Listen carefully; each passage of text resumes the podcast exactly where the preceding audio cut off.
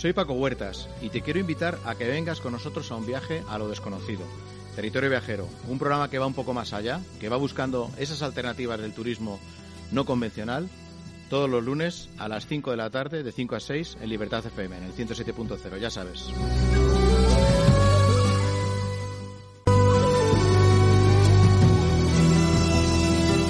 Territorio Viajero, con Paco Huertas, tu programa de turismo en Libertad FM. Pues lunes 5 de la tarde, ¿qué va, ¿qué va a pasar entonces en Libertad FM? Pues lo que todos los lunes a las 5 de la tarde. Eh, Territorio Viajero vuelve a estar aquí con todos vosotros, en este caso mi compañero David Cantarero en el control técnico y Paco Huertas en el micrófono. Hoy vamos a dar una vuelta por el sector del turismo, como siempre, ¿no? Tratando de aportar, aportar luz, aportar valor, aportar contenido y, cómo no, eh, aportar información y claridad en algunos aspectos. Eh, vamos a hacer una primera entrevista eh, donde vamos a hablar precisamente con, con Miguel Mirones, que es el presidente del Instituto de Calidad Turística Español, que eh, bueno pues es eh, pues uno de los institutos más importantes ¿no? de cara a lo que es eh, tanto los protocolos como lo que era o lo que es la antigua Q de calidad o la, o la vigente Q de calidad, ¿por qué no? y es una de las personas pues que más conoce de legislación y de calidad turística en este caso. Luego nos vamos a ir al, al campo charro. Bueno, en realidad no vamos a ir a Guijuelo y vamos a hablar de comida a estas horas de la tarde, quizás es un poquito antes de la merienda pues también estaría bien, ¿no? Para plantear una merienda gastronómica. Y para terminar el programa nos vamos a ir al sur de la península, nos vamos a ir al Castillo Calatravo de Alcaudete. Sabéis que todos los eh, últimos fines, los últimos lunes de cada mes tenemos eh, una colaboración con eh, Spain Heritage Network, Castillos y Palacios de nuestro país, y hablaremos con Valeriano Martín Cano, que es el alcalde de Alcaudete donde pues también descubriremos un montón de matices y un montón de propuestas realmente interesantes y descubriremos algo más de lo que es la, propia red. Por otro lado, hoy tendremos música de, de, Vanessa, de Vanessa Muela y de Ringo Rango, con lo cual vamos a escuchar un poquito de música y enseguida estamos con Miguel Mirones.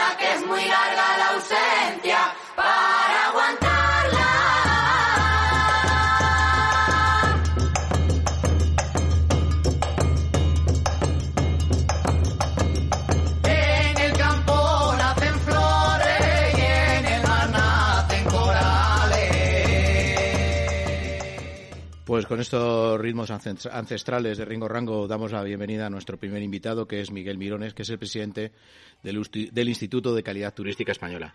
Miguel, muy buenas tardes. Hola, muy buenas tardes. Bueno, lo primero, darte la bienvenida a nuestro programa. Sabemos que ahora mismo estáis en una fase de muchísimo trabajo debido a pues lo que está ocurriendo en nuestro país, sobre todo con esta reciente llegada de los diferentes destinos a la apertura. Y me imagino que quizás lo primero que podemos hacer es definir qué es el Instituto de Calidad Turística Española. Bueno, pues muchas gracias por la invitación a participar.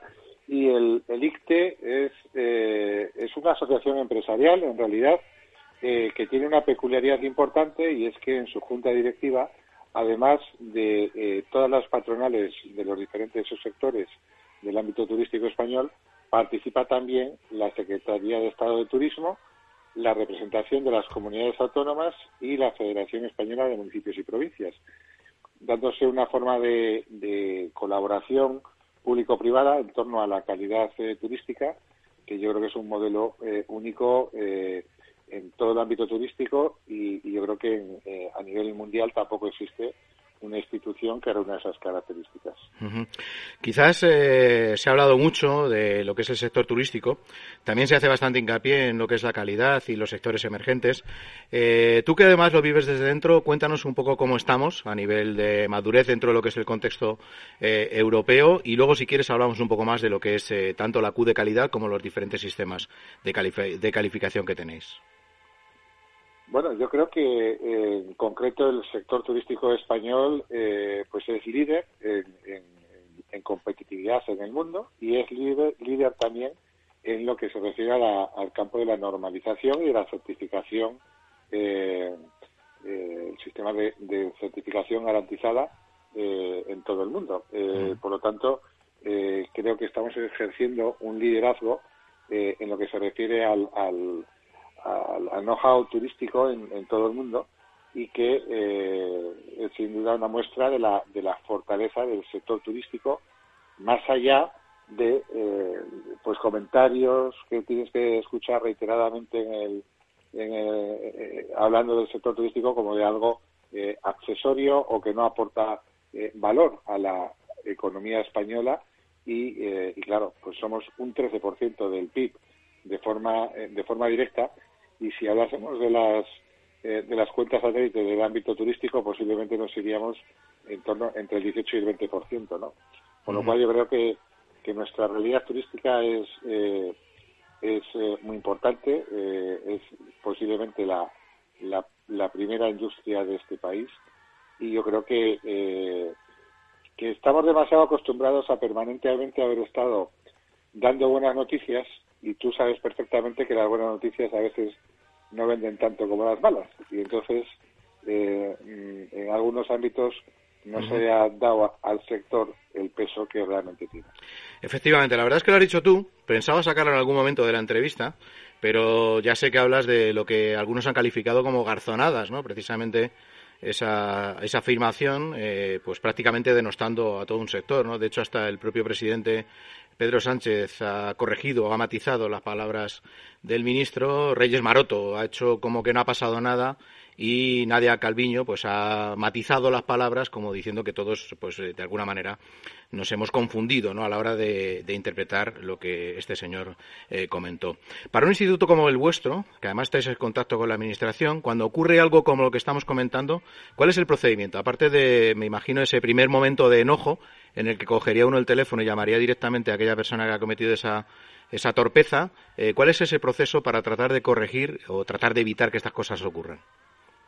Eh, bueno, eh, yo la verdad es que son declaraciones que te sorprenden, que te sorprenden muchísimo eh, y, yo creo que, que eh, seguro que se ha eh, arrepentido después de haber escuchado. Pero no ha salido a pedir disculpas. Es algo que realmente llama profundamente la atención, ¿no? Sí, realmente llama la atención, pero pero pero ¿cómo decirte? Eh, hay 2.600.000 personas que seguro que no comparten eh, ese criterio, que son las 2.600.000 personas que trabajan en el sector turístico en este país, ¿no? Bueno, pues sí, la verdad es que es un número bastante relevante.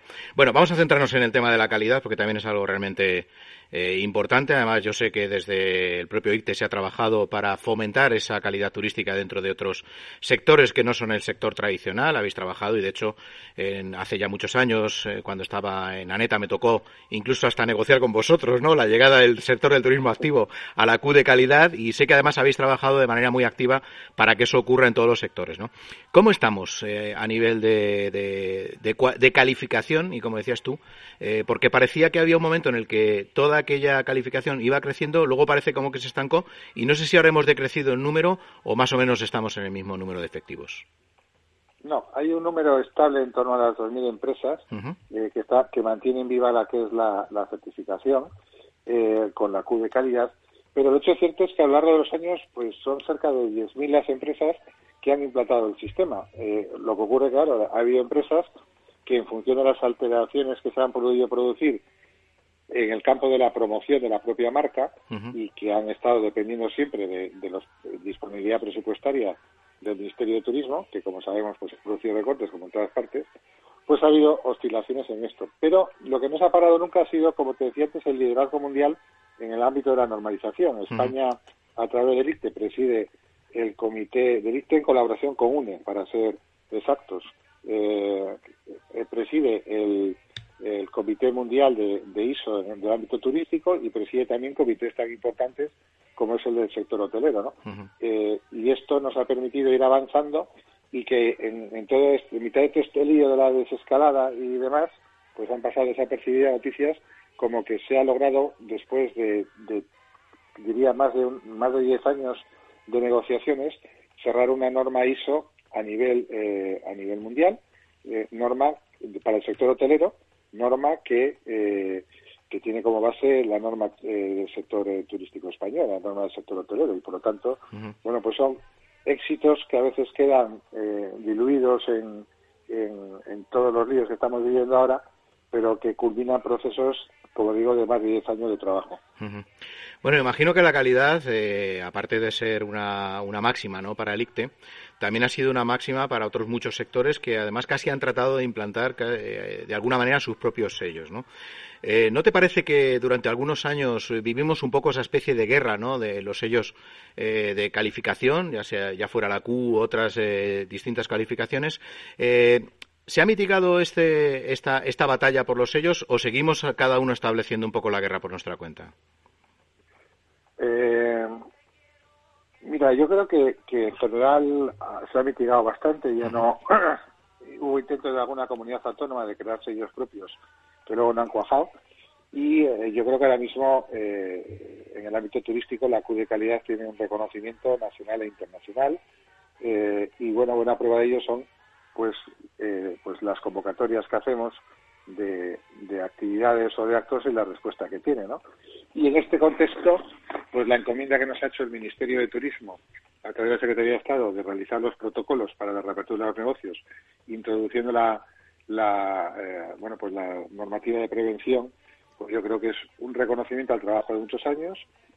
Creo que, que se ha dado el do de pecho porque sacar 21 especificaciones en, en tres semanas, pues quien haya participado en consensos con administraciones patronales, sindicatos y asociaciones nacionales de prevención de riesgos laborales, pues se puede imaginar lo que ha sido esto, con participación de más de 450 personas, eh, más de 600 horas de negociaciones, en fin, que, eh, que ha sido todo un proceso que en definitiva eh, pues viene a acreditar que la referencia del, del sector turístico español en materia de calidad y en materia de normalización pues es el instituto, ¿no? Es el ICTE, de lo cual yo creo que nos tenemos que sentir orgullosos todos los del sector, porque vuelvo a reiterar que esto es una asociación empresarial y que es un activo del sector turístico español, el instituto y la propia marca Q, que como sabes es propiedad del Estado y nosotros gestionamos por encomienda del Estado. La verdad es que cuando uno lee todos esos decretos que habéis ido sacando, además eh, prácticamente una, dos, tres jornadas antes de la reapertura, debido a esa premura ¿no? a la que hacía referencia, eh, pues se hace una idea de lo que es eh, pues la dificultad, ¿no? porque no solo establecimientos de carácter hotelero, sino también albergues, empresas de turismo activo y prácticamente todos los interlocutores del turismo. ¿no? ¿Cuál ha sido la parte más difícil? ¿Esa premura a la hora de sacar la norma? ese consenso al que hacía referencia o digamos que prácticamente todo en su conjunto, como más o menos eh, decías entre, entre palabras? Bueno, eh, la verdad que hay que, eh, que hay que decir que ha llegado todo el mundo con una disposición a encontrar, a encontrar acuerdos, tanto patronales como sindicatos, como las propias administraciones. Y lo que más nos ha costado ha sido pues que pues cuando se han ido produciendo avances, y de repente te encuentras con decisiones que, que, desde otros eh, ámbitos del gobierno, diferentes del turístico, pues se publican cosas que chocaban con el consenso que se estaba alcanzando en las mesas. ¿no? La última ha sido hoy mismo, o que se ha producido este fin de semana, con la norma de, de, playas, en la cual se consensuó una redacción que diera un poco respuesta a las diferentes tipologías de playas que hay en España, no tiene nada que ver las playas del Mediterráneo con las del Atlántico y sobre todo las del norte de España, ¿no? con esas mareas tan vivas que hay.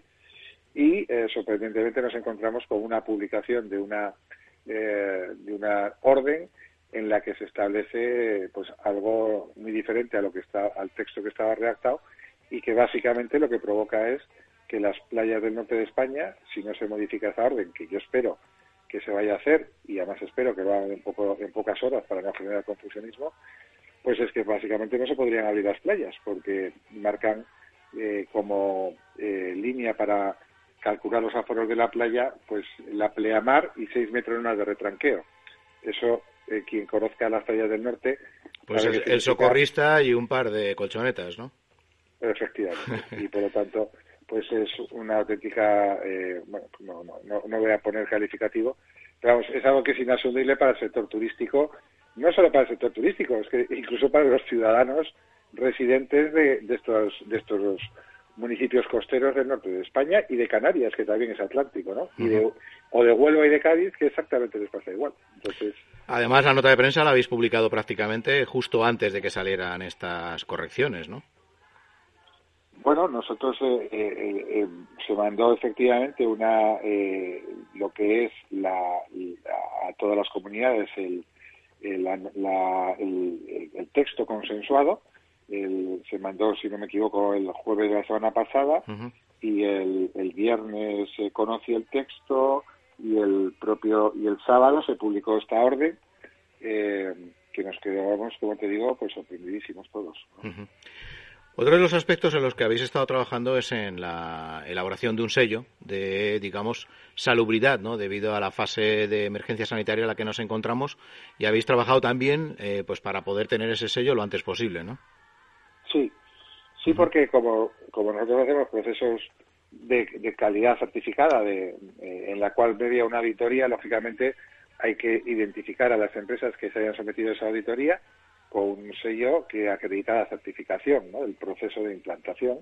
Y efectivamente se ha creado el sello Safe Touring eh, eh, Certified, que de alguna manera lo que aspira es hacer un, un sello con reconocimiento de todo en el ámbito nacional e internacional. Y por eso vamos a presentar estas eh, especificaciones técnicas que hoy mismo ya han quedado aprobadas como normas UNE, es decir, ya son normas públicas nacionales, presentarlas a, ISO en la primera quincena de junio para que sean reconocidas a nivel internacional y así lo sea también el sello. Sin embargo, desde algunos sectores se ha criticado que antes de tener casi las normas de reapertura ya teníamos las pautas de apertura conforme a este sello, ¿no? ¿Cómo ha sido ese proceso? Porque al final parecía como que se solaparan un poco los diferentes aspectos, ¿no? No, yo creo que se ha producido de una manera natural, porque, eh, a ver, cuando se toma una decisión de que para internacionalizar eh, las normas hay que eh, llevarlas a ISO, pues cualquier norma pública, como tú muy bien sabes, es certificable. y, si, y, si, y si no hacíamos ese sello, pues las empresas iban a encontrarse con una situación en la que no iban a tener algo que les identificara después de haber hecho el esfuerzo, con lo cual, eh, como digo, ha sido una hoja de ruta marcada eh, y determinada por la realidad de cómo funciona el mundo de la normalización y la certificación en el mundo, no en el sector turístico, sino en todos los sectores productivos. ISO es una organización, es la Organización Internacional de la Estandarización, pero no del turismo, sino de todos los sectores productivos que se reúnen allí cada uno con su comité eh, propio y con su ámbito propio. Pero pero así funciona el mundo de la certificación y esto no es algo nuevo, es viene así funcionando prácticamente un siglo con las eh, empresas eh, auditoras de reconocido prestigio nacional e internacional, que en este caso en España, en el sector turístico, están apoyando y están remando en favor de, una, de un sello único, tanto en el ámbito de la calidad, que es la Q, como en el ámbito ahora mismo de la prevención, que es el Safe Tourism. De alguna manera, me imagino que todos aquellos que puedan tener ese sello, como tú bien decías, eh, será reconocido a nivel internacional, pero me imagino que igual que la Q tendrá algún coste, ¿no? ¿Puedes decirnos más o menos cuál es el coste para los empresarios que va a tener este sello? Pues mira, eh, yo creo que realmente eh, en este proceso, para la gente que tiene ya la Q de calidad, el sello es gratuito. Eh, empezando por ahí. Eh, es decir, eh, solo tienen que pagar dos costes, el coste de dos horas de auditoría, que es añadida a, lo que es la certificación, a la auditoría habitual de la, de la Q y que, pues para comprobar lo que es lo que es la implantación del sistema de prevención, pues son dos horas de auditoría. Para una empresa, por ejemplo, una agencia de viajes, pues le va a salir con el, esfuerzo que está haciendo la Asociación Española de Agencias de Viajes, CEAP, eh, con sus asociados, pues es que le va a salir, pues no sé si son entre 250 a 300 euros, vamos, o, en torno por ahí, 250 y 350. Eh, para un hotel de 100 habitaciones, pues le puede salir en torno a los 550 a 700 euros. Y digo horquillas porque al final el mundo de la auditoría es un mercado libre y por lo tanto cada auditoría pone, cada auditora pone su precio según el mercado. Y bueno, yo soy empresario y como creo en el libre mercado, pues, pues eh, eh, bueno, estos son los precios más o menos de los que estamos hablando. Y yo sobre todo hay que destacar que es que eh, esto es una, la certificación comercial es voluntaria. La empresa que quiera certificar se certifica y la que no, pues no. ¿Y no se puede crear algún tipo de marginación? Y permíteme que sea un poco abogado del diablo y hable, eh, digamos, en nombre de los más desfavorecidos. Yo creo que ninguna, eh, ninguna porque, por ejemplo, mira, para también se van a poder certificar guías turísticos que muchas de ellas trabajan completamente solas y, creo que son 100 euros, si no me equivoco, eh, o, una cosa así. El coste, ¿no? Eh, eh, yo creo que es que realmente aquí discriminación no hay. Aquí lo que tiene que haber es apuesta empresarial por, o certificarte o hacer una declaración responsable. Oye, pues cada uno es muy libre de escoger el sistema que quiera y quien yo soy empresario, como tú muy bien sabes, tengo una tengo una cadena de balnearios y yo desde luego por, por, no solo por responsabilidad personal, sino por prevención, yo no voy a abrir mis puertas hasta que alguien llegue y audite mis instalaciones. Por una sencilla razón. Si pasa algo, estamos hablando de que... Si al final responsable de, directo vas a ser tú. Claro. Eh, y de esta otra manera tengo la forma de acreditar que yo he hecho todo lo posible por evitar que esto ocurra, ¿no? Bueno, pues, pues es un concepto empresarial que cada uno en su caso, en su caso y en su casa tiene que valorar. Yo a nadie le digo lo que tiene que hacer, pero lo que quiero es tener la libertad de poder hacer lo que yo considero oportuno en mi empresa. Bueno, pues yo creo que nos ha quedado claro que la calidad es una de las grandes apuestas. Creo que el sector, además, rechaza profundamente aquello que no va en, pos de esos 2.500.000 personas, de esa ayuda directa a un sector que lo va a pasar eh, francamente mal y, como tú bien decías, eh, cada uno es libre de certificarse o no. Miguel Mirones, eh, presidente del Instituto de Calidad Turística Española. Un placer que hayas estado aquí con nosotros y esperemos que esa reapertura sea exitosa, no solo para vosotros, sino para todos aquellos que puedan abordar el nuevo proyecto. Pues muchas gracias a vosotros y un abrazo. Un abrazo. Yo escucho Territorio Viajero. Quien fuera clavito de oro donde cuelgas el candil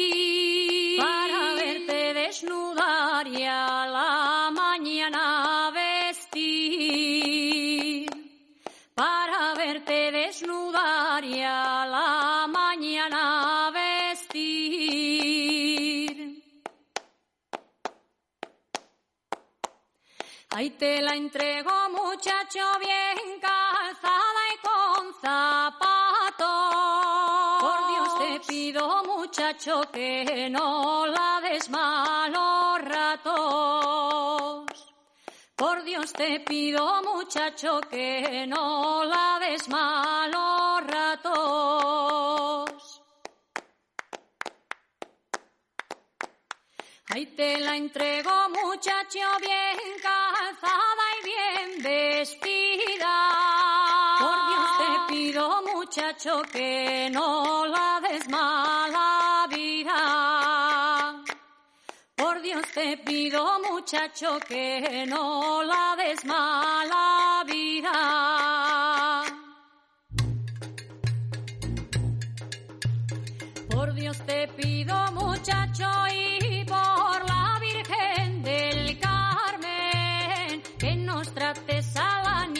como la sus padres, que nos trates a la niña como la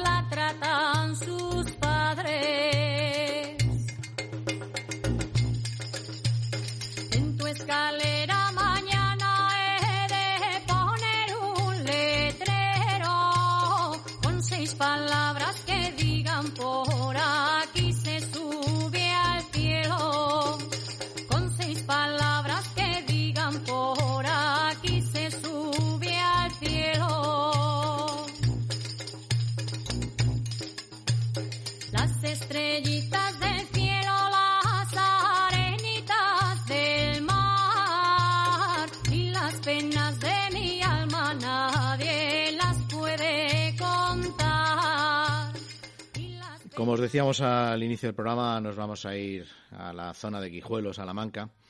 Y la verdad es que no se nos ocurría mejor interlocutor que Vicente Calama. Vicente, muy buenas tardes. Buenas tardes, ¿qué tal? ¿Cómo Pues, estáis? eh, seguramente con más calor de, que vosotros, eh, iniciando esta primera fase, la fase 1, que realmente nos tiene a todos un poco sorprendidos porque no sabemos muy bien ni qué podemos hacer ni hasta dónde podemos llegar, pero lo que sí que podemos hacer es disfrutar contigo, porque además tú eres el gerente y el administrador de una empresa que se llama Select, Select Spanish Food Sí, y que además apostáis por eh, lo que es eh, la calidad, ¿no? En el ámbito de, pues de, sí, el jamón del jamón, ¿no? y embutidos, sí, Además, vosotros tenéis sí. una fábrica eh, de jamones, ¿no? De, ibéricos, con denominación es. de origen de, Claro. de Guijuelo. Y vuestro es. aporta, vuestra aportación dentro del mundo del turismo es, eh, pues, eh, visitas de dos horas con un grupo mínimo de 30 Claro. personas, que ahora a lo mejor tendréis que deshacer esos números, ¿no? Porque en Bueno, esta ahora nueva lo, fase... que, ahora lo que estamos es reinventando todo, porque realmente ahora con los hoteles cerrados, los bares cerrados, pues lógicamente ahí están los jamones, esperando que alguien venga a darles ese beso maravilloso que se merecen. Bueno, me imagino que tú ya estás acostumbrado, ¿no? Pero todos aquellos que de vez en cuando nos toca ir guiando grupos y entramos a, a una fábrica de jamón, lo primero que nos llama la atención es ese maravilloso olor, ¿no? Y si encima es guijuelo, pues me imagino Indudable, que indudable. indudable, ¿no? Pero esa es la culminación prácticamente de un proceso, ¿no? Cuéntanos un poco cómo es ese proceso. Porque al final el jamón es la parte final de, de la vida de un animal, sí. ¿no? Cuéntanos. Claro, eh, todo es todo es selección. Nuestra marca precisamente es Select porque estamos empeñados en que sea Select de verdad. Toda una selección desde el principio. ¿Eh? Las hembras, los machos ibéricos, saber ir a veces combinando el 100% del ibérico, a veces un poquito el 50%, para que el tema, pues los lomos sean iguales, las mazas sean iguales, los jamones sean iguales y lógicamente eh, que todos tengan más o menos el peso. Nosotros lo que tratamos de hacer es llevarlos a la montanera, que empieza en noviembre, como saben, eh, con 100, 110 kilos, para que en esos meses de la montanera de la bellota han vivido siempre en libertad, han estado como han querido permanentemente, son los privilegiados de, de esta casa, y en esos meses de montanera, comiendo bellotas, pues acaban de poner esos 160, 165 kilos, son el peso ideal para, para poderlos sacrificar. Ujú. Y a partir de ahí, pues empieza otro proceso de selección, porque claro, estos jamones, pues aparte de, de tenerlos en la sal, no sé si quieres hacerme la pregunta o espero a que me las hagas o te cuento No, todo no, el proceso. no, no te muy preocupes, largo, vamos, ¿no? vamos a ir hablando así entre nosotros. Es muy eh, largo. Lo que pasa es que, mira, espérate un segundo, a ver, Sí. has hablado de la montanera y además la montanera para vosotros tiene una doble acepción, ¿no? Primero ese momento en el que lleváis a los animales a- al campo, en ese momento en el que la bellota también eh, pues hace ese gran aporte, ¿no? Los esa- animales están en el campo ya. Bueno, No se llevan a la montanera. La montanera es el proceso que empieza la madurez de la bellota. Y Bueno, empieza la montanera prácticamente os aborda a vosotros, ¿no? Por decirlo de alguna manera. Claro, claro. Bueno, La eh, montanera llega. Pero vosotros también eh, lleváis gente a ver la montanera, ¿no? Habéis llegado también Bueno. al punto de elaborar actividades de carácter ecoturista para que Sí. la gente participe, ¿no? De todo lo que es ese Claro. proceso Y de criado además, y selección. además, sí. Y además es que eh, hemos, desde dos años atrás, dos o tres años, hemos eh, tenemos un bar, un bar eh, restaurante, Sí, un bar en Mayor, el ¿no? En mercado Salamanca. central que se llama La Montanera Ujú. y ahí es donde recibimos también los grupos que no pueden desplazarse a Guijuelo que está a 40 minutos. Ujú. Ahí tenemos cruceros de, de, de, de- de- que vienen de Oporto, eh, de Duro Azul, de Viking, de distintas empresas que quieren, aparte de visitar el mercado, que es una de las joyas artísticas de Salamanca, porque es el mismo arquitecto de Casa Lis, pues eh, digo ahí ahí pues hacen su degustación de ibéricos y eh, sus vinos y eh, sus quesos y bueno es otro momento importante sí Además, eh, me imagino que forma parte de lo que es esa, esa visita que se hace a la Monumental Salamanca, porque precisamente el mercado Claro, central se encuentra sí. prácticamente al lado de la Plaza Mayor, ¿no? Eso es. El turismo generalmente el ayuntamiento le permite le permite eh, la- el, el aparcamiento del bus eh, para descarga y carga y descarga en la zona entre Gran Vía y Plaza Mayor. Y entonces empezamos con la con la degustación en la montanera. Otros grupos prefieren hacerlo al terminar. Y hay más sitios además, porque justamente cada vez más son las empresas que se están uniendo y más ahora, concretamente al otro lado de la Plaza Mayor, eh, tenemos una de las salas de fiesta más bonitas, autorizadas para abrirla de 12 a 5 de la tarde, para estos grupos y allí también poder hacer actividades de degustación, de queso, de aceite y de jamón, como es el Cum Laude, por ejemplo. Bueno, la verdad es que al final es todo, prácticamente todo un mundo, ¿no? En torno a lo que es el jamón, la elaboración y esa selección, eh, como tú bien decías, en base a la calidad, ¿no? Eh, ¿Cómo surge la idea? Porque al final dices, bueno, Guijuelo, casi todo el mundo pues, termina eh, haciendo visitas a, la, a las fábricas de jamón, pero vosotros habéis dado un paso más allá y habéis llegado muchísimo más lejos, ¿no? ¿Cómo empieza ese sí, proceso? Claro, porque es que yo creo que nosotros tenemos, pues eso, esto lo tenemos ahí, lo que pasa es que, que realmente pues, pues estaba sin explotar, igual que la visita a los cerdos. A mí una de las cosas que me emociona es enseñar a grupos de japoneses o de, de, de, alemanes que vengan a ver eh, los cerdos sueltos y cuando entran, por ejemplo, en unas parideras, pues, pues ver a, a una chiquita joven que se coge un, un, un cerdito y lo lleva toda la visita acariciando como si fuera su bebé. Es emocionante realmente. Uh -huh. Y entonces cuando nos damos cuenta de que todos estos tesoros añaden y todos suman y todos participan y yo creo que son tesoros que tenemos que ir poco a poco añadiendo a, todo ese mundo que viene y que, y que no conoce nada o muy poco de estas cosas. Sí, la verdad que has hecho referencia a esos cruceros, es, es una tradición ya de hace bastante tiempo. Sí, los claro. grupos de cruceristas que llegan a Barca de Alba y desde ahí cogen autocares es. y van directamente pues a visitar el conjunto monumental de Salamanca y a conocer parte de su gastronomía. Eh, Sí. ¿Cómo es ese proceso? Porque además también para que estos, eh, estas empresas de circuitos os introduzcan dentro de lo que es su portfolio de visitas, me imagino Sí. que habréis tenido que pasar una serie de auditorías para que consideren que efectivamente ese producto se adecúa a lo que ellos van buscando, ¿no? Claro, por supuesto que sí.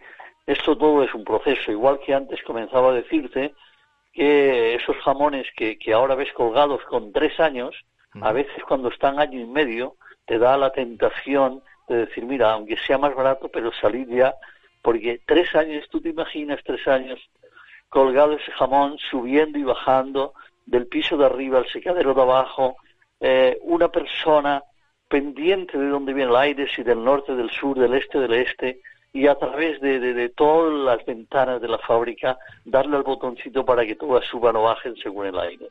Igual que cada seis meses, pues darle una mano de, de, aceite, generalmente no de oliva para que no adquiera mucho, mucho olor y siga el proceso lo más natural posible. Y la sal vaya poquito a poquito desde fuera hasta, hasta llegar adentro y cree todas esas características tan maravillosas que tiene el jamón. ¿Y cuál es el es proceso que más le seduce a Vicente? Antes habías comentado que el pasear por el campo y enseñar los cerdos a la gente te gusta y, y consideras que es Sí, una porque parte es muy algo que hemos empezado a hacer hace poco realmente y, y nos sorprende pues esto ver que pues ver los cerdos en el campo sueltos pues realmente es algo que, que te sorprende porque la gente no hubiera nunca soñado el cerdo. Parece que, que tenemos el, el jamón o el o, o el o el ibérico en la en la tienda X no no nos imaginamos ese cerdo que va poco a poco eh, creciendo, engordando, buscando sus, sus alimentos al aire libre para llegar a ese manjar. Es así, es sorprendente todo, es un mundo de, lleno de, de satisfacciones a nivel de, de encontrarte con gente que conozca poco esto, estos mundos. Y cada vez nos alegra más y cada vez Ajá. estamos creando proyectos nuevos para que toda esta gente, todas estas personas que nos puedan visitar, puedan disfrutar de, estas maravillas que a veces no le damos importancia. Sí, además el, el ecosistema en sí ha sido declarado precisamente por la Unión Europea como uno de los eh, ecosistemas eh, más eh, aprovechables y más sostenibles ¿no? en cuanto a lo que es el, el aprovechamiento, valga la redundancia, del territorio y de todos sus recursos. ¿no?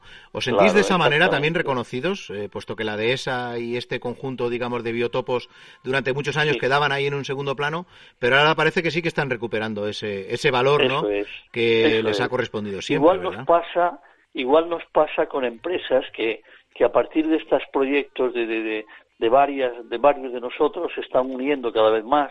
Por ejemplo, el mundo del toro, otro mundo que conozco poco, pero realmente es sorprendente, sorprendente porque aquí en Salamanca tenemos muchas ganaderías que están en el mundo de, de, de, de- del toro turismo, por llamarlo de alguna forma, y te sorprende cómo eh, pues estos animales son los reyes para llegar a, a- a dar ese espectáculo, ¿no? Y todo el proceso de la cría, de la alimentación. Igual pasa, por ejemplo, con otro de los museos más bonitos que tenemos y que estamos empezando a y se ha unido a este proyecto, como es el, el Museo de la Miel. Eso o te iba a preguntar precisamente, Jamón, que habíais eh, Es- abordado tanto el Museo del Jamón como el Museo de la Miel, ¿no? Eh, ¿Cuál es el objetivo de estos dos museos? ¿Dar a conocer la gastronomía o poner en valor el producto guijuelo como tal?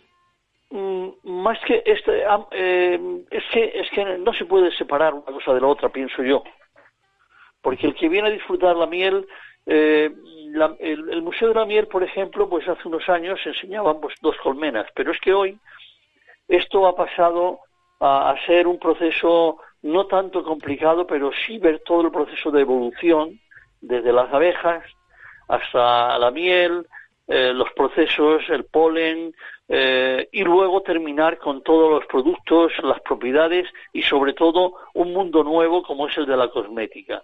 Realmente cada vez más, y esto lo estamos viendo eh, no solamente en las señores, sino en, en las señoras, sino en todos los especialistas que pasan por estos museos, que valoran también cada vez más el que esta miel consiga pues eh, jabones y cosméticas, todo este tema cada día más, más especial y más puro.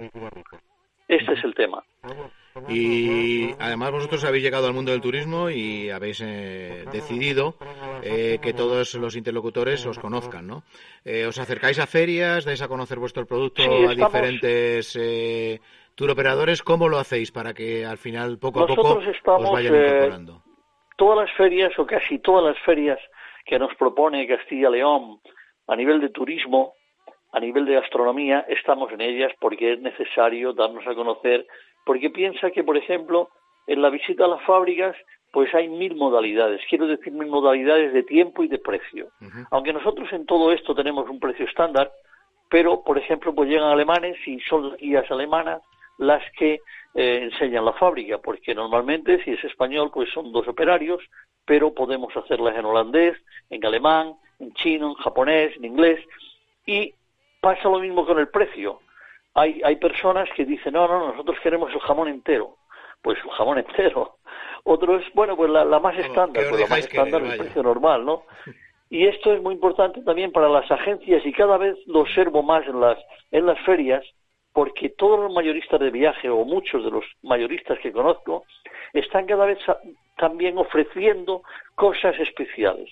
No solo venir a Salamanca, que siempre es importante, evidentemente, sino además buscar productos añadidos para resaltar esa belleza cultural de Salamanca también, lógicamente. Sin lugar a dudas. Y esto lo estamos viendo cada día más. Y ya para terminar, Vicente, dinos dónde podemos encontrar más referencias sobre lo que ofrecéis, tanto pues, como bien comentabas, las visitas a la montanera, la montanera en el campo, las visitas a vuestra fábrica y esos Sí. museos en los que estáis trabajando. Cuéntanos un poco dónde Sí. podemos encontrar más información. Bueno, pues nosotros tenemos un- una, un- aparte de nuestro teléfono, nuestros contactos, una, unos, el email, por ejemplo, selectspanishfood.com, eh, la web, Que es igual, ¿no? Es- Skype, en fin, estamos ahí. Pues eh, Vicente, eh, Calama, un verdadero placer que hayas estado aquí con nosotros y Sí. esperemos que este año tengáis un montón de visitas porque además parece ser que todo lo que es tanto las experiencias como hacía referencia y ese tipo de turismo sostenible este año eh, pues va a tener una gran oportunidad para poder eh, colocarse donde realmente se merece. Muchísimas Muy bien, gracias. pues eso esperamos. Muchas gracias a vosotros y aquí estamos cuando queráis. Un abrazo, Vicente. Cuídate. Gracias, igualmente. Hasta luego. Yo escucho Territorio Viajero.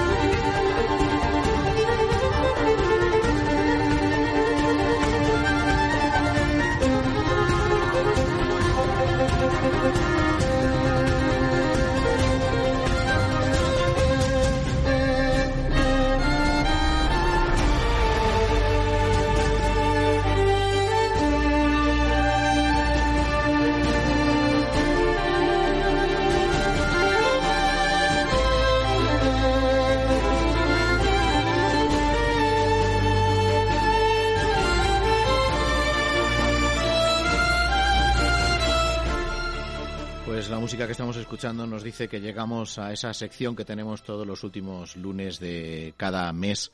Ese acuerdo al que llegamos con Spain Heritage Network, en el que hablamos cada lunes, cada último lunes del mes, de un castillo, de un palacio o de algún eh, de alguno de esos eh, edificios que pertenecen a la red.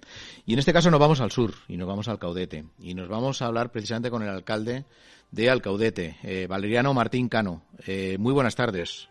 Hola, ¿qué tal? Muy buenas tardes. Pues la verdad es que sinceramente me da mucha envidia porque conozco Alcaudete, conozco vuestro castillo y la zona en la que estáis y me parece que es un auténtico paraíso, ¿no? No sé si estarás de acuerdo conmigo, aunque siendo el alcalde te dejo pocas opciones de respuesta, ¿no?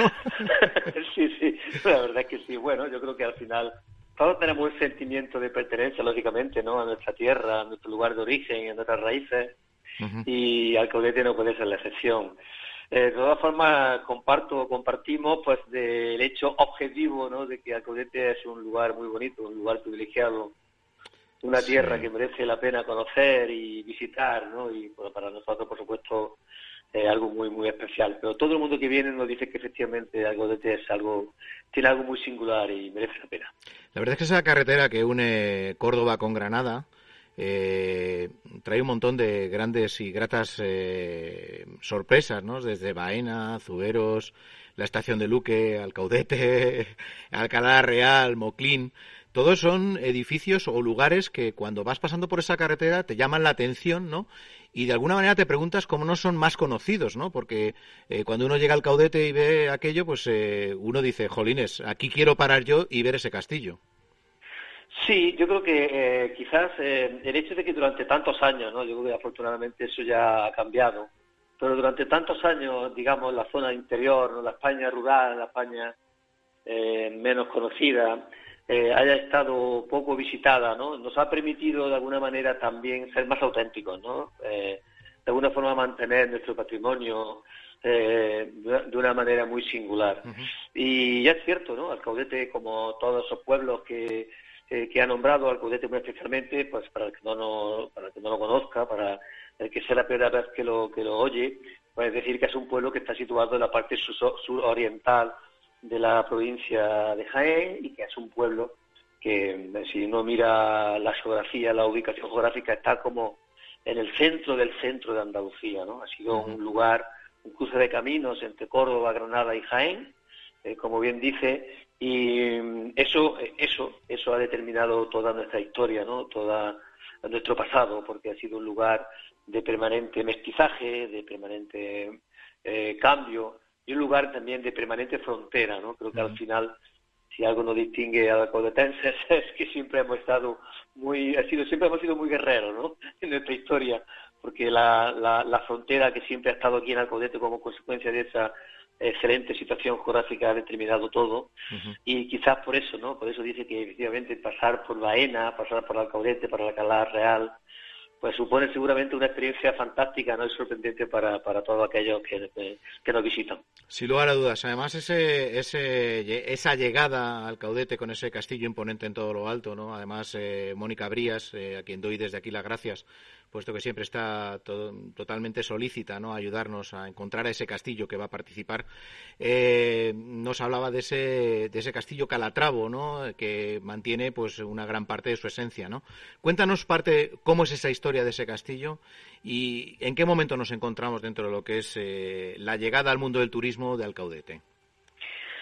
Bueno, eh, quizás el principal símbolo de castillo de Alcaudete precisamente sea ese castillo, ¿no? Ese castillo Calatravo, ¿no? Ese castillo que realmente es un, digo, es todo, todo un emblema para, para el alcaudetense y para mucha gente, ¿no? Uh El castillo, como, pues, eh, como todas las fortalezas, como la mayoría de las fortalezas, se levanta sobre un promontorio, sobre un cerro, en este caso sobre un cerro de unos 670 metros aproximadamente, y, y lógicamente pues eh, viene de muy antiguo.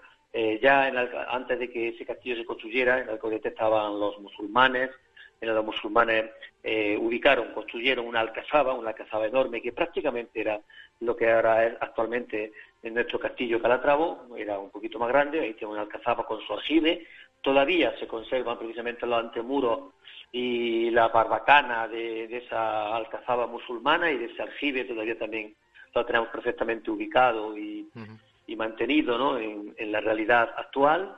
Y en el año, pues aproximadamente en 1300, Fernando III Santo conquistó Alcaudete, conquistó la villa de Alcaudete y se la cedió, se la cedió en aquel momento a la orden militar de, de Calatrava.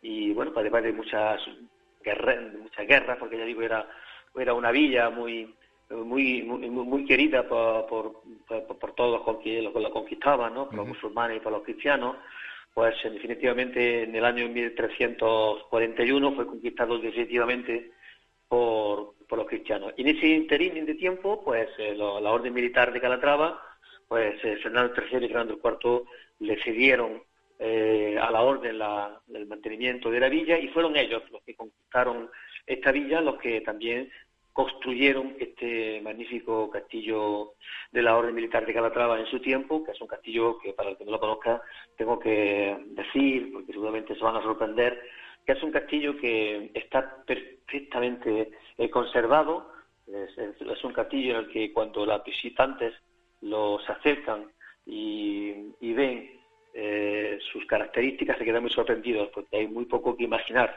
Siempre digo que el castillo de Alcoyete es como un viaje a la Edad Media sin tener que cerrar los ojos. Realmente está, está muy, muy, muy bien conservado. Qué bonita definición, ¿no? eh, sí, porque eh, lo hemos conservado durante de- de muchísimo tiempo, hemos hecho un esfuerzo enorme de recuperación patrimonial que mm, con un rigor histórico máximo, para nosotros siempre ha sido era la, la principal premisa, el rigor histórico en todas nuestras recuperaciones patrimoniales, y eso creo que ahora nos permite, lo digo con humildad, pero con muchísimo orgullo, poseer seguramente una de las joyas medievales más importantes de España.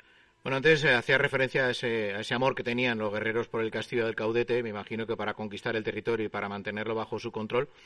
Y de alguna manera eso sigue siendo así, ¿no? Porque el castillo del Caudete sigue siendo ese punto de referencia a través del cual la gente se llega a enamorar no solo del castillo, sino también de ese conjunto urbano, ¿no? Cuéntanos eh, cómo es eh, ese día a día de un castillo, que me imagino que ofrecerá un montón de propuestas a todos aquellos que decidan visitarlo. Sí, nosotros hemos querido el, el castillo, eh, bueno, decir que evidentemente se puede visitar, ¿no? Tenemos dos tipos de visitas. Ahora hemos estado un poco, se nos ha complicado la cosa, ¿no? Con, Sí, un poco el sí. tema este, ¿no? pero, pero bueno, ahora ya somos optimistas y estamos convencidos de que volveremos a, a tener ¿no? el esplendor que tuvimos ¿no? hasta hace poco tiempo. ¿no? Y decir que el castillo se puede visitar perfectamente. Es un castillo que hicimos algo muy importante también hace años. Es un castillo prácticamente menos la torre del homenaje, que era muy complicado, es 100% accesible. ¿no? Nos parecía hace años que teníamos que apostar por la accesibilidad, la accesibilidad universal.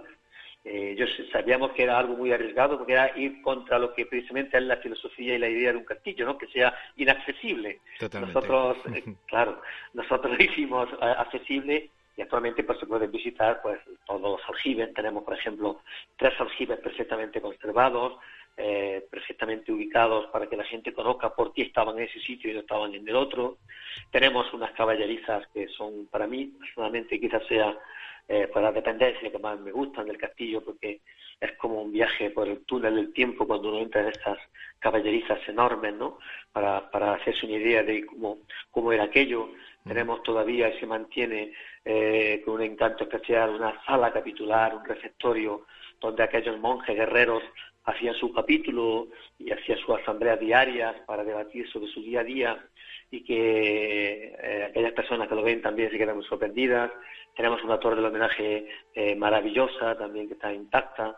Desde lo alto de la torre del homenaje, desde su, desde su cima, digamos, se puede ver pues, un paisaje increíble desde la subética cordobesa, prácticamente hasta Sierra Nevada, pasando por un mar de olivos, etcétera, etcétera. ¿no? Creo que es un lugar que merece, que merece la pena. ¿no? Es un castillo, ya digo, que está perfectamente conservado y que hay también cuerpo de guardia, etcétera, Ujú. etcétera. ¿no? Y, ¿Y qué- si me permite... Sí, como ¿sí? no, por supuesto. Sí, sí, por supuesto, No, adelante. y, y decir también que además tenemos algo que, que hemos querido hacer desde hace tiempo, ¿no? Que es singularizar nuestro castillo. Eh, Nos parece, nos parecía que los castillos, además de eh, un monumento patrimonial eh, de mampostería, etcétera, queríamos darle vida. Hemos siempre querido singularizar nuestro castillo y actualmente allí en el castillo pues está pues, el centro de interpretación de la Orden Militar de Calatrava, que es el único que hay en, en toda España, no, no, no hay otro, donde mediante audiovisuales y mediante de forma muy muy gráfica, muy didáctica, vienen a visitarnos muchísimos niños, también gente de la universidad, alumnos, profesores, a ver el, nuestro castillo, pues se puede conocer cómo era una vida en la vida de la Edad Media, ¿no? La vida en, de esta orden militar de, de Calatrava. y, y no hace mucho también, pues hicimos algo muy, muy que nos hizo mucha ilusión, que era también, pues hemos hecho una especie como de exposición de maquinaria medieval, de guerra. Muy interesante. Eh, absolutamente eh, una reproducción exacta, ¿no? Así tenemos arietes, eh, pues eh, tenemos catapultas, tenemos una diversidad de, de, de máquinas de guerra medieval que también son muy interesantes y que a la gente le, le encanta y le gusta mucho. ¿Y qué supone para el Caudete estar dentro de lo que es la, la red Spain Heritage Network? Que me imagino que será pues una puesta en valor de al Caudete como tal y luego una puesta en común ¿no? de problemas eh, y de soluciones ¿no? a lo que estamos incluso viviendo actualmente. Bueno, sí, nosotros somos, yo le he dicho antes, somos un pueblo, un pueblo guerrero, ¿no? Entonces, entonces no nos resignamos ni nos rendimos, ¿no? un pueblo especialmente belicista, ¿no? Históricamente. Y bueno, pues vamos a luchar contra...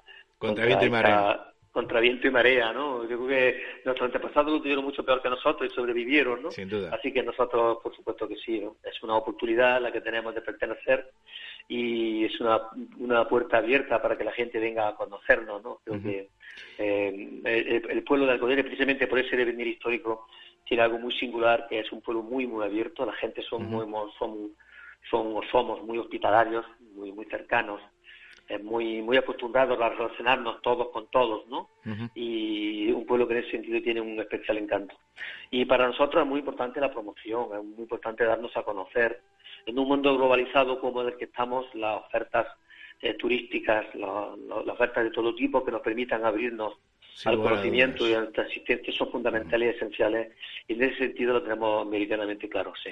Y al margen ya de estar prácticamente todos eh, los alcaudetenses eh, alrededor del castillo, porque así es, eh, está eh, constituido el pueblo, ¿cuál es la historia más peculiar que le hace sentir a cualquier alcaudetense orgulloso de ese castillo en su conjunto urbano?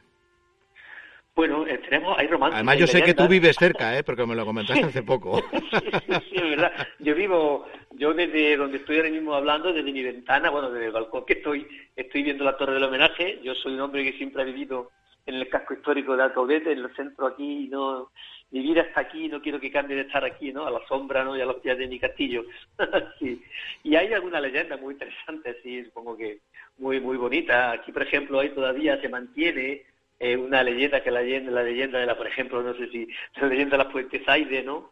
cuando habla que en el año, creo que en el año eh, 1312 aproximadamente, en el siglo XIV, pues el señor del, el que era el, el alcaide del castillo de la villa, don Fernández Alfonso eh, de Córdoba, pues eh, recibió un regalo del rey, de Alfonso XI, y le regaló, digamos, por entonces, ¿no? Tres esclavas moras, que eran Maimoma, Aixa y Jara, ¿no? Y Aixa, pues cuenta la leyenda, la mora, pues se enamoró de, de un eh, de un criado también moro que iba por allí por el castillo y que se enamoraron y que planificaron la huida juntos puesto que ella no podía escaparse, ¿no? Y que fueron sorprendidos en la afuera de- del castillo y bueno allí fueron fueron sacrificados fue eh, fue sacrificado él por, por la guardia del alcaide y allí en ese sitio todavía se conserva y se puede visitar una fuente que es la fuente Zaide en homenaje a, a esa a esa leyenda no así que todavía la fuente Zaide cuando uno entra al Caudete es la primera fuente que se encuentra en Alcalá y tiene que se encuentra en Alcoyete, perdón, camino de Alcalá Real. Y bueno es, es cuenta la leyenda que allí murió no allí murió eh, allí murió el, el, el que estaba enamorado no de de Aiza, ¿no? que era eh, digo, un moro que quiso, quiso convivir con ella. Hay muchísimas leyendas como consecuencia de este pasado tan histórico, ¿no? que tan importante que tenemos en- Pues- en Alcaudete, muy interesante. sí. Pues con esa bonita historia, Valeriano, Martín Cano, alcalde de Alcaudete, el nuevo alcaide, podríamos decir, casi de esa fortaleza. Eh, te damos las gracias por haber estado aquí con Sí. nosotros y, por supuesto, ya Si sabes que tienes tu micrófono, por Si me supuesto. permite un segundo decir Dime.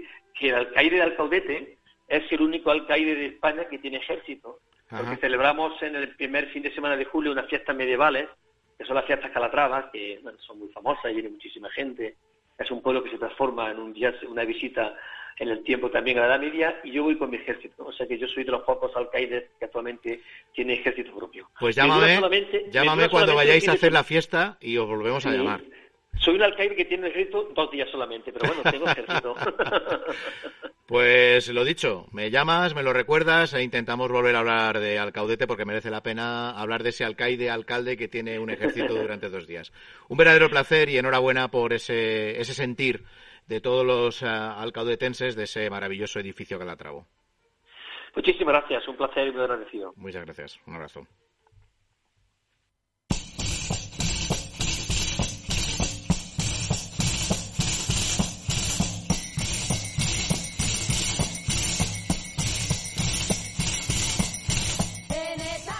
Veis, eh, hemos hecho un recorrido bastante amplio, ¿no? Eh, antes, de, antes de irnos, no quisiera dejar de aprovechar la oportunidad de hablar de Spain Heritage Network, eh, cuyos eh, representantes la verdad es que prácticamente son un montón de pequeños establecimientos, un montón de, castillos como el de Alcaudete y otros eh, muchos edificios de carácter histórico. Están trabajando muchísimo ¿no? para dar a conocer todo este gran patrimonio arquitectónico en torno a lo que son los castillos y palacios de nuestro país. ¿no? Y además ahora recientemente han inaugurado una serie de rutas, rutas de autor, rutas históricas y rutas de senderismo. Y también les queremos dar las gracias por haber metido este programa nuestro, Territorio Viajero y Libertad FM, en una sección que ponen de noticias y en el que estamos todos nosotros. La verdad es que para nosotros es un verdadero placer el poder contar con ellos y, cómo no, saber que nos cuentan historias como las que nos ha contado el alcalde de Alcaudete. Vamos a decir un par de noticias muy breves, ¿no? Eh, una de ellas es que la mitad de los españoles descarta viajar eh, por turismo este verano por el COVID-19. Yo les invitaría a esa mitad a unirse a la otra mitad y a viajar, porque al final yo creo que entre todos eh, conseguiremos no aislar este maravilloso este maravilloso lugar que se llama España de ese malvado bicho que se llama COVID y bueno pues esperemos que las previsiones del gobierno de esa rehabilitación eh, del turismo a finales del mes de junio sea una realidad como una realidad es que nos tenemos que ir porque ya estamos llegando al final del programa y que mi compañero David Cantarero ha estado como siempre atento en el control técnico, eh, que le doy las gracias por estar ahí y también os doy las gracias a todos vosotros que habéis estado al otro lado del micrófono, que no os puedo ver pero que sí que os siento. Muchas gracias, hasta la semana que viene y se despide de vosotros Paco Huertas, ya sabéis, aquí en Territorio Viajero.